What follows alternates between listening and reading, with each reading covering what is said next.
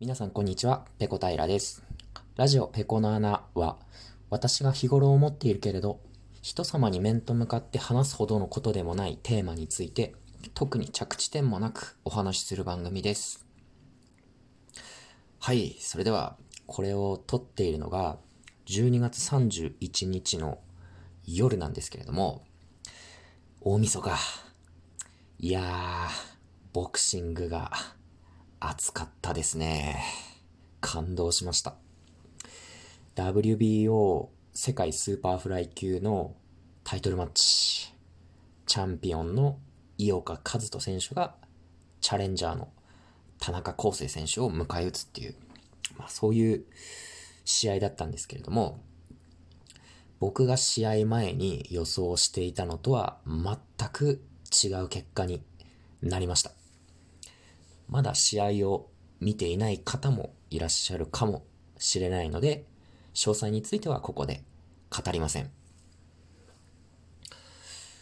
僕、昔からボクシングが好きなんですよ。他の格闘技は全く見ないんですけれども、ボクシングだけは好きで、よくテレビで観戦するんですね。じゃあなぜ他の格闘技ではなく、ボクシングが好きなのか。まあ、理由としては、ボクシングってめちゃくちゃバカバカしいじゃないですか。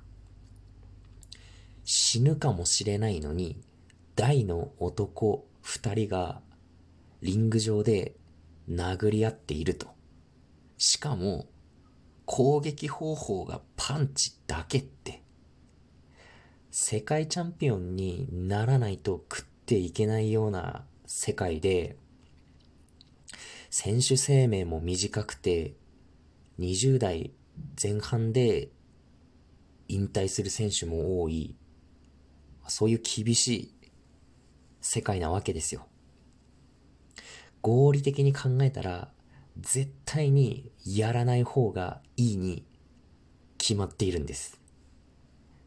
でも、僕はそんなバカバカしいことに人生かけている人を見ていたいんですよ。